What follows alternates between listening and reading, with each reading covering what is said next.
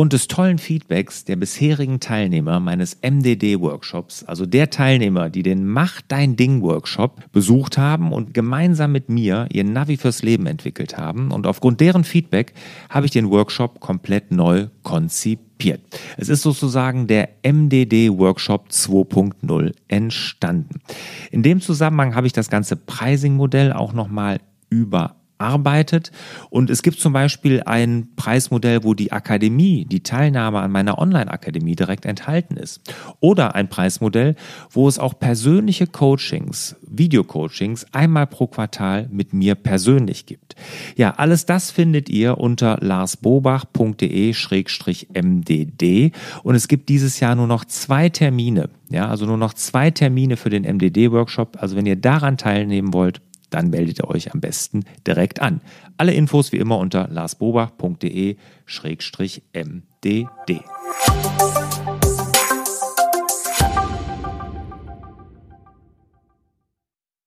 Hallo und herzlich willkommen zu Frag Lars. Wieder ein interaktives Format diesmal und ich habe den Andreas Chris zu Gast. Der Andreas, ja, der, wenn man das Video sieht, der sieht, das sieht aus wie der Präsident hier mit einer Flagge im Hintergrund der europäischen und das hat auch was mit seinem Beruf zu tun.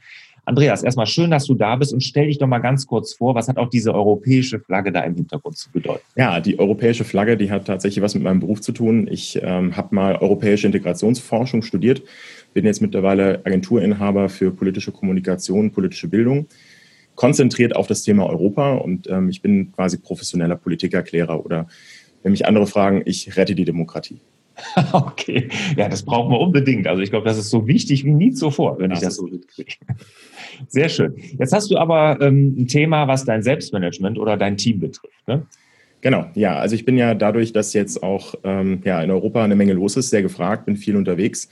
Dadurch auch ähm, viel bei verschiedenen Kunden unterwegs. Einen Kunden haben wir, wo wir im Haus arbeiten. Das heißt, ich muss gut mit meiner Zeit haushalten und es gibt auch viele, die auf meine Zeit zurückgreifen wollen. Und mein täglicher Kampf ist, meinen Fokus zu verteidigen. Also wie schaffe ich es tatsächlich, die Ruhe zu finden für meine großen Aufgaben, für meine MDD-Aufgabe, für die großen Konzepte, die geschrieben werden müssen. Das hat vor allen Dingen mit Mitarbeitern zu tun, aber auch mit meinen Auftraggebern, bei denen ich sitze. Kaum bin ich im Haus, wissen die das alle und dann wollen die natürlich alle die Aufmerksamkeit haben, stehen in meiner Tür. Meine Mitarbeiter stehen bei mir in der Tür mit ihren ganz wichtigen Dingen, die für mich nicht wichtig sind. Und da ist meine Frage, wie erzähle ich es den Kindern? Wie kann ich es meinen Mitarbeitern nahebringen, was auch wirklich für mich wichtig ist? Das hat natürlich damit zu tun, dass du sehr wahrscheinlich ähm, deinen Mitarbeitern auch gerne hilfst. Ne? Du bist ja wahrscheinlich sehr hilfsbereit, so würde ich dich einschätzen. Ich habe dich ja auch, wir haben uns ja auch mal persönlich kennengelernt, also dass du ein sehr hilfsbereiter Mensch bist, das glaube ich. Und genau das werden deine Mitarbeiter und auch deine Kunden sehr wahrscheinlich an dir schätzen. Ne? Und dann gehe ich auch aus, dass das Problem auch hausgemacht ist. Ja, ja das ist ja gut, das, das Problem liegt nur an dir. Ne? Das, ist, das kann ich dir schon mal vorweg sagen. Ne? Aber es ist einfach so, dass du, ähm, das gibt ja dieses Monkey Management, nennt man das. Ne? Das heißt, die Mitarbeiter kommen zu dir, die haben einen Affen auf dem Rücken und die geben dann, lassen den Affen dann bei dir. Ne? Sagen, oh, jetzt habe ich hier was zu klären. Ah, dann frage ich mal den Andreas und dann, der wird das schon lösen. Ne? Und da neigen wir zu. Ne? Und da musst du wirklich einfach lernen, Nein zuzusagen. Und es gibt ähm, die einfache Frage, und da sage ich immer, das ist die wichtigste Frage, die jede Führungskraft, jeder Unternehmer können muss. Was würdest du tun? Mhm. Was würdest du einfach machen?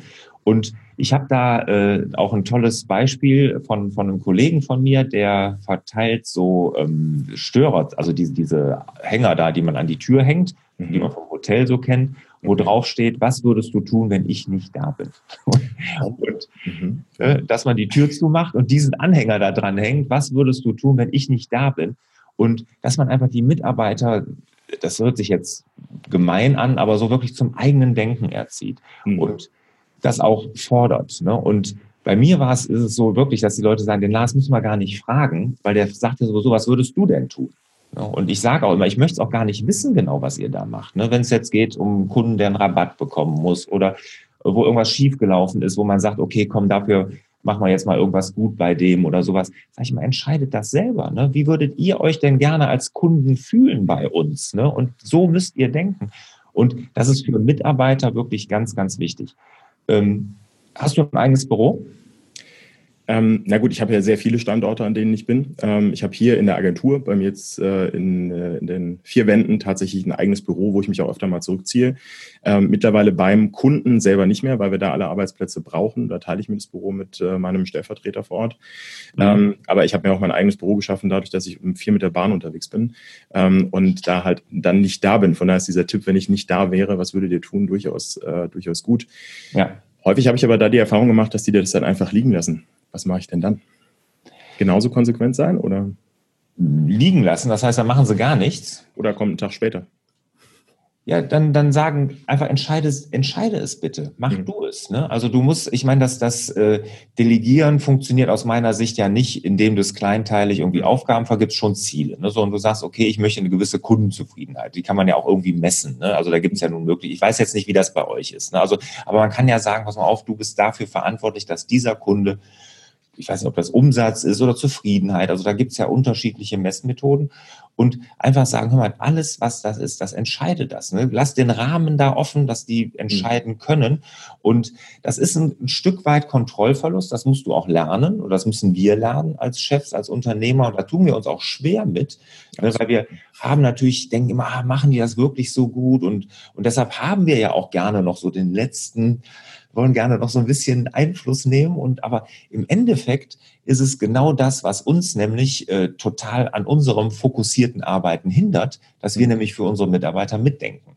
Und mhm. das sehe ich so häufig in Firmen. Ne? Und hinterfrag dich mal, ist das wirklich so? Liegt das an mir? Und das, da gehe ich von aus. Ne? Aber hinterfrag dich da mal und lass den, deinen Mitarbeitern Entscheidungsspielraum und sag von an, sag immer, wenn sie kommen, was würdest du tun? Oder entscheide es bitte selber. Ich habe jetzt gerade wirklich da keinen Kopf für. Kannst du ja auch sagen. Ja, du hast mal ein Beispiel gehabt in deinem Blog von einer ähm, einfache Probleme-Kasse.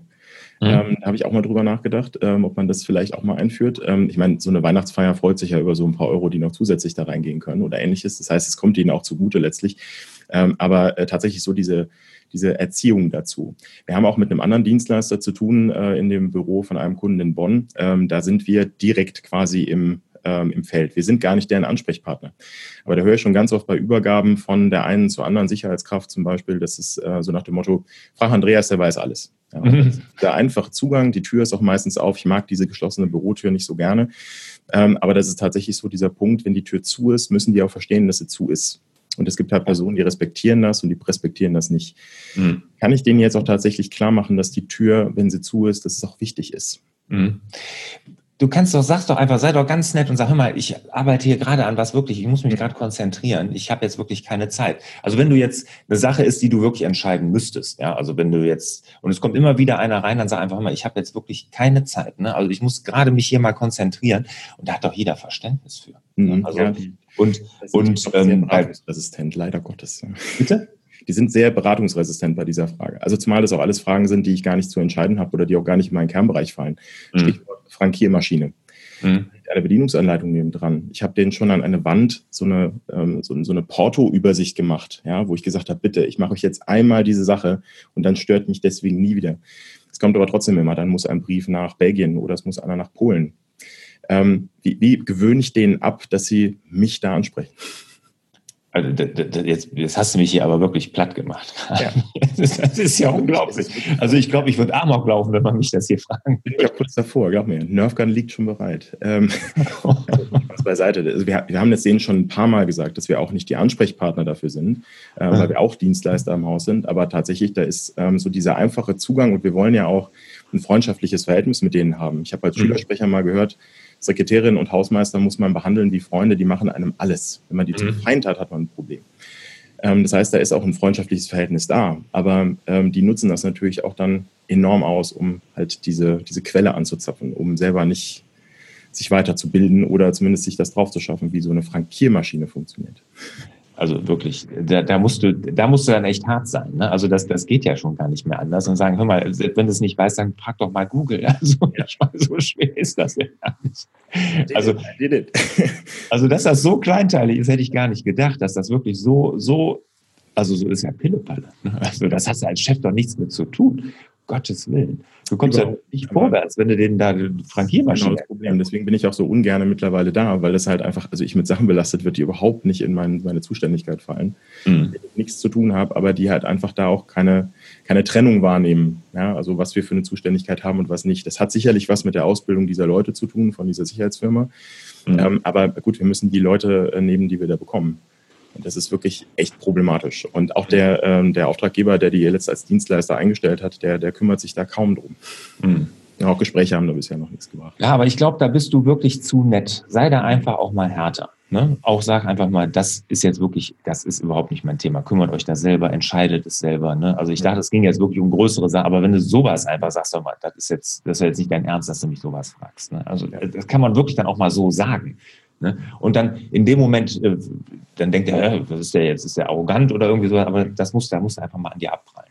Ja. Da musst du einfach mal mit stärkerem Selbstbewusstsein reingehen und sagen, weißt du was, also ist doch jetzt nicht dein Ernst, dass du mich fragst wegen der Frankiermaschine. Mhm. Und dass du da was aushängen musst und da hinhängen musstest, das, das kann es auch nicht sein. Ich bin ja Pädagoge in dem Zusammenhang und denke, mein Gott, vielleicht hilft es ja. Aber naja, also es hat auch schon wirklich eine Entschärfung da gegeben, aber äh, ja, da geht noch deutlich mehr, weil da sind noch Potenziale in meiner Zeit, die ich noch heben will.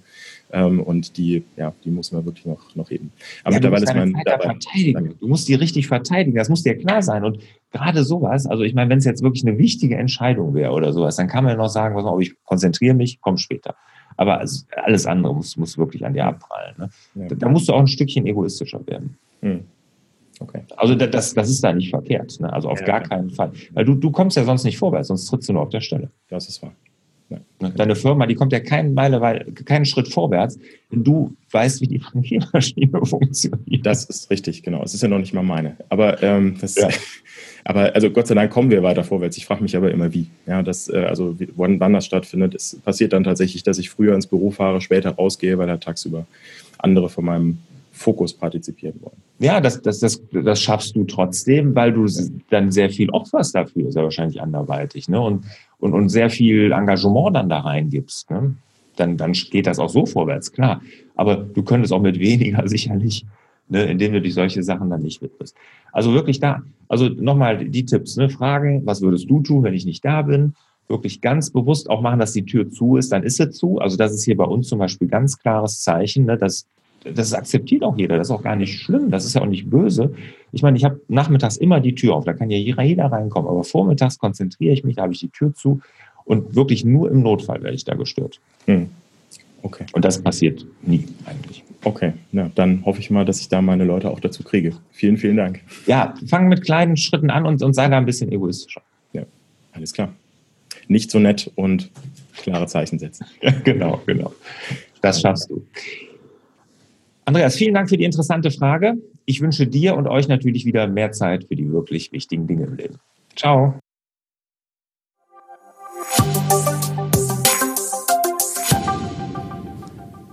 Zum Abschluss habe ich noch eine große Bitte an euch. Sollte euch der Inhalt dieser Podcast-Folge gefallen haben, dann würdet ihr mir einen riesen Gefallen tun, wenn ihr die Podcast-Folge mal bewertet. Gerne paar Sterne verteilen, am liebsten natürlich fünf und auch eine kleine Bewertung dazu schreiben. Und in die Bewertung, die gucke ich mir wirklich alle an. Also auch wenn ihr konstruktive Kritik habt, schreibt das gerne in die Bewertung rein, weil die lese ich wirklich alle durch. Also am besten jetzt rüber direkt zu iTunes, mal eben schnell ein paar Sterne vergeben und eine kurze Bewertung schreiben. Ich würde mich auf jeden Fall sehr freuen.